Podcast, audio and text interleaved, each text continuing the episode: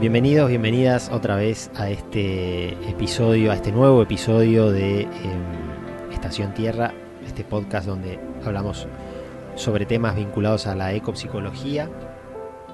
Y en este caso la idea era compartir un tema que no está directamente relacionado con la ecoterapia, pero de alguna forma tiene la misma visión sobre lo que es el, pensamiento integrado, digamos, de lo que es el entorno y nosotros involucrados a ese entorno también, incorporados a ese entorno. ¿no? Se trata de la permacultura, que es una filosofía, una ideología, un sistema de diseño, principalmente pasa por ahí, por el diseño de, de proyecto, digamos, de un diseño de, de proyecto de vida incluso, ¿no? Eh, la permacultura se basa en tres eh, éticas principales, que son el cuidado de la tierra, el cuidado de la gente y la distribución equitativa de los excedentes, cuando se produce. Y lo que hace es replicar de alguna forma el funcionamiento de la naturaleza eh, en el espacio que tengamos para, para trabajar. Y también se basa en un enfoque, tiene un enfoque, digamos, regenerativo, ¿no? que esto es algo que eh, ya le hemos dedicado un, capítulo de estos, de estos podcasts, ¿no? a, lo que es lo regenerativo, que tiene que ver con que nuestro aporte, digamos, y nuestro trabajo genera un efecto multiplicador en la capacidad productiva de la Tierra, en este caso, ¿no? Es decir, que lo que nosotros hagamos va a aumentar la capacidad no va a ser un consumo, sino que va a ser un consumo que eh, vuelve multiplicado de alguna forma. En cuanto a lo que es diseño del entorno, la permacultura se basa eh, primero en, bueno, en diferentes aspectos, digamos, de lo que es el diseño, ¿no? del, espacio que uno va a habitar. Obviamente, en principio, tiene mucho, hace mucho hincapié en lo que es la vivienda, en el tipo de construcción que uno hace en la vivienda. Todo tiene que ser de alguna forma integrado al ambiente y amigable con el ambiente. Y en, ese aspecto, entonces, eh, se trabaja en términos de lo que se llama construcción natural, es decir, eh, con materiales de la zona, que, no requieran transporte, que sean eh, eficientes en términos de la captación y la, y, la retención de la energía, eh, en diseños bioclimáticos que son los que están preparados o pensados de alguna forma para maximizar de nuevo la eficiencia energética, ya sea minimizar la pérdida de energía o de calor interno, eh, y maximizar la captación del calor externo, ¿no? Para poder reducir el consumo de combustible o de energía que utilicemos para calefaccionar el hogar, que es uno de los principales factores, especialmente en zonas frías. Y también tiene una pata fuerte en lo que es la producción de alimentos. En permacultura se habla de pasar, dejar de ser consumidores y pasar a ser prosumidores, es decir, eh, empezar a producir parte de lo que consumimos, ¿no? Es como un juego de palabras. Eh, hoy estamos acostumbrados a consumir nuestros alimentos que los compramos en, eh, en góndolas, que no sabemos ni dónde se producen, ni cómo llegan, ni cómo están producidos, ¿no? qué tipo de, de aditivos pueden llegar a tener lo que consumimos como alimento. Bueno, permacultura eh, tiene un hace un, fuerte hincapié digamos en lo que es la producción de alimentos para consumo propio y eventualmente una eh, distribución de los excedentes como planteaba la ética no principalmente lo que es huerta y frutal no porque lo que es eh, consumo de carne además tendría requeriría un, una, como mínimo, digamos, un territorio mayor, ¿no? Y la permacultura está pensada para aquellos quienes tengan eh, una superficie mayor, digamos, donde poder diseñar su proyecto de vida, pero también es un concepto que se puede aplicar en pequeñas superficies, como adentro en el patio de una casa, digamos. Entonces, este, obviamente se va adaptando a la superficie disponible para, para diseñar o para proyectar. Y eh, tiene también una, mm, eh, una parte, digamos, en la que se hace el aprovechamiento pasivo de la energía solar, ya sea, como ya digo, para calefaccionar de forma pasiva el hogar a través de la captación directa del sol, a través de un correcto diseño. Eh, Se puede trabajar a nivel de calentadores solares, es decir, una especie de rejilla de tubos que se pone en un lugar bien asoleado, como en las azoteas, por ejemplo, y eso hace que el agua que ingresa a los calentadores eh, a gas, digamos, como puede ser un termotanque, ya entre precalentada y hace que el consumo de energía sea mucho menor, ¿no? ya sea gas o eléctrico, como sea. ¿no? Em, también está la posibilidad de cocinar y de tener directamente eh, hornos solares o secadores, deshidratadores solares, que también son muy interesantes porque eh, el hecho de deshidratar fruta, por ejemplo, con un deshidratador solar, hace que directamente esa energía del sol esté ingresando al, al alimento que vamos a consumir y de alguna forma es consumir, eh, tengo un amigo que decía, es como estar consumiendo energía del sol pura, ¿no? Cuando uno se come una manzana deshidratada, una rodaja de, de, algún durazno deshidratado, de lo que sea, es como estar ah, eh, ingiriendo directamente la energía del sol, además de todos los nutrientes que no se pierden, digamos, por la forma de deshidratado, que queda todo contenido, lo único que se pierde es el agua, ¿no? Entonces queda todo el, el contenido nutritivo en la fruta eh, cuando se deshidrata. Muy recomendado los deshidratados.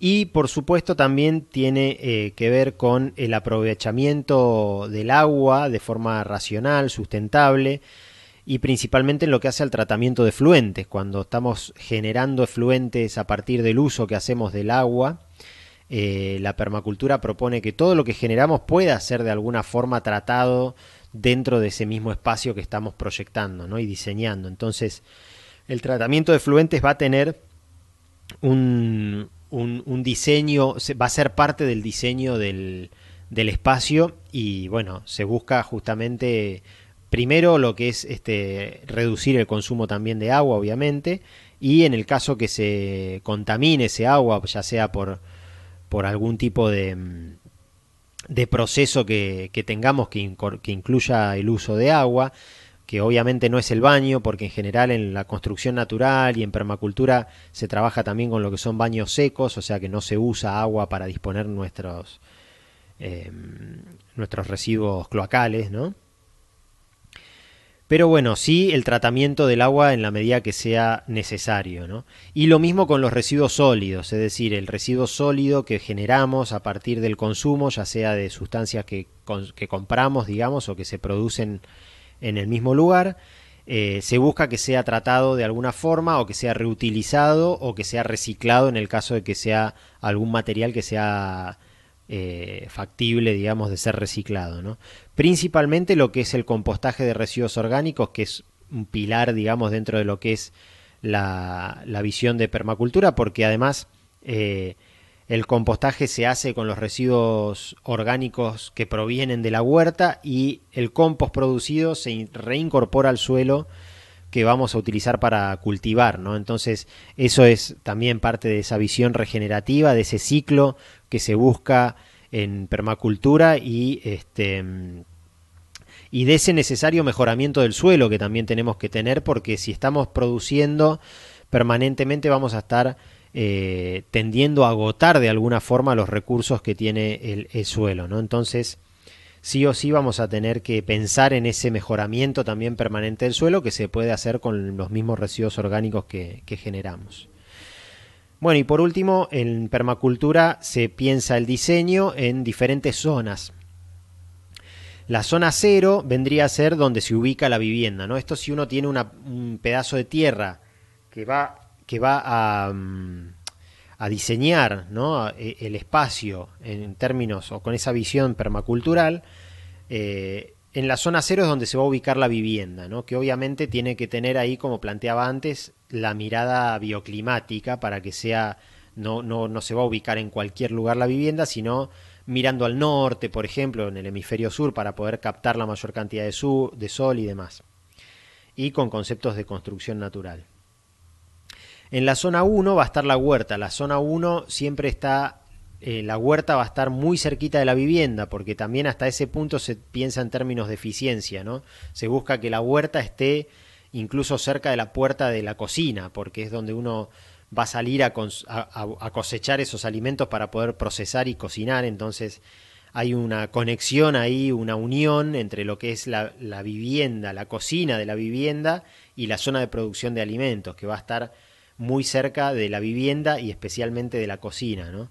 La espiral de hierbas, que también este, es muy utilizada, donde se pueden producir aromáticas de una manera muy simple también y que va a estar también ahí en esa zona 1. ¿no? Obviamente cuando hablamos de huerta podemos estar pensando también en un invernáculo, pero no necesariamente. En la zona 2, eh, en lo que es permacultura, se piensa en el bosque frutal. Ya en este caso va a estar un poquito más alejado, obviamente pasando la zona de, la huerta. Vamos a plantar ahí lo que son los frutales, ¿sí? que también son para abastecimiento del hogar, entonces no va a estar muy alejado de la casa y además ofrecen cierta protección a la huerta, ¿no? Eh, hay que pensar también ahí en función del, de donde venga el viento, por ejemplo, de donde venga el sol para que no obstaculice. Eh, pero ahí vamos a tener ese bosque de frutos que obviamente siempre en ese caso ya como es más em, digamos requiere un que, que, sean frutos que se den en la zona digamos en la huerta uno puede llegar a plantar un poco cosas que no sean de la zona porque va a estar más atendida, más protegida, eventualmente con un invernáculo. Los frutales generalmente se ponen frutos que se dan en la zona, si no es muy difícil de que se den. Eh, y además ese, ese bosque frutal puede servir de sustrato, digamos, de alguna forma para las gallinas. ¿no? Ahí es donde podemos llegar a tener un gallinero que además utilice la hojarasca y los residuos que caen de los árboles para alimentarse.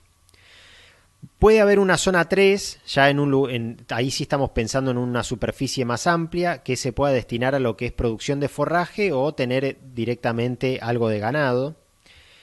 Una zona 4 que se la llama bosque estructural, que es un bosque implantado, digamos, y pensado a largo plazo, un bosque que nos pueda llegar a dar este, leña o que incluso pueda llegar a tener eh, otro tipo de animales eh, incorporados, ¿no? que nos pueda llegar a dar recursos como directamente la madera también para construir. Entonces, es, por eso el bosque estructural no está pensado algo más a largo plazo y es un bosque del que vamos a hacer un uso sustentable también. Y finalmente la zona 5 es el bosque natural. Ya la zona 5 lo que se piensa es mantener un espacio con la vegetación autóctona del el lugar donde vivamos, ¿no? ya sea bosque, puede ser este, estepa, digamos, monte, lo que sea. Pero sí se busca mantener una zona como de reserva, digamos, de reserva ecológica. De nuevo, si ustedes buscan permacultura van a encontrar mapitas donde uno, lo que normalmente se hace es que ese territorio en donde uno va a diseñar su, su hábitat, su vivienda y su espacio de vida, se, se dibujan estas zonas como para poder tener una idea de cómo va a ser ese diseño, ¿no? En función de lo que hay, obviamente, no es que algo que es algo implantado completamente, siempre se, se plantea algo orgánico, digamos, con, con, lo que ya hay existente, ¿no? Eh, y de nuevo, va a estar adaptado también al tamaño o a la superficie que, de la que dispongamos, ¿no? Obviamente que si estamos hablando de una superficie de varias hectáreas, podemos llegar a incorporar todas las zonas. Si estamos hablando de una superficie que no tiene vegetación nativa, podemos incorporarle también para que un pedazo sea esa reserva natural, digamos, sembrar un espacio, una esquinita, aunque sea, con plantas nativas para que funcionen como, como ese bosque natural que se busca en la zona 5. Y lo mismo en un patio, digamos, ¿no? Yo insisto esto, por más que uno tenga un patio chico, incluso puede tener conceptos de permacultura incorporados, ¿no? aunque sea una pequeña espiral de hierbas o un pedazo de, de, huerta, incluso huertas verticales se pueden hacer en los lugares donde no hay suficiente espacio. Este, obviamente que se puede poner eh, en lo posible algunos frutales, ¿no? Y, y, también, como les decía, algo de vegetación nativa para que esté también ese espacio de, como de reserva o de bosque natural. La permacultura, entonces, eh, un concepto que, que, se desarrolló en la década del 70, si no me equivoco, Bill Mollison fue uno de los precursores. Hoy está bastante difundida, hay muchos lugares donde se practica, eh, hay lugares comunitarios principalmente donde se realiza permacultura porque también tiene una visión social bastante importante en cuanto a lo que es comunidad y forma de, de, de relacionarse en comunidad. Y acá en la zona de Skeltrevelin les paso el, el, chivo, digamos, por un proyecto que es el que yo conozco y que me parece que está bueno ponerlo en valor. También, que se llama Tierra Caracol. Es un espacio que está entre Velin, donde hacen práctica directa de los conceptos estos de permacultura que les estoy, de todo esto que hablé, ellos lo están aplicando ahí en el territorio y, y además hacen cursos, talleres, hay posibilidades de hacer voluntariado, así que Tierra Caracol entre Belin lo pueden encontrar seguramente en el Instagram o en las distintas redes para conocer un proyecto, digamos, donde realmente se aplica y, y se puede vivir y vivenciar directamente la, la permacultura. Así que, como siempre, esto más que nada un disparador, una, generar la curiosidad para el que nunca había escuchado hablar de esto o el que quiere tener un poco más de información. Y como siempre hay mucha información disponible también en internet para seguir conociendo sobre estos temas. Así que les dejo la inquietud y nos vemos el próximo episodio.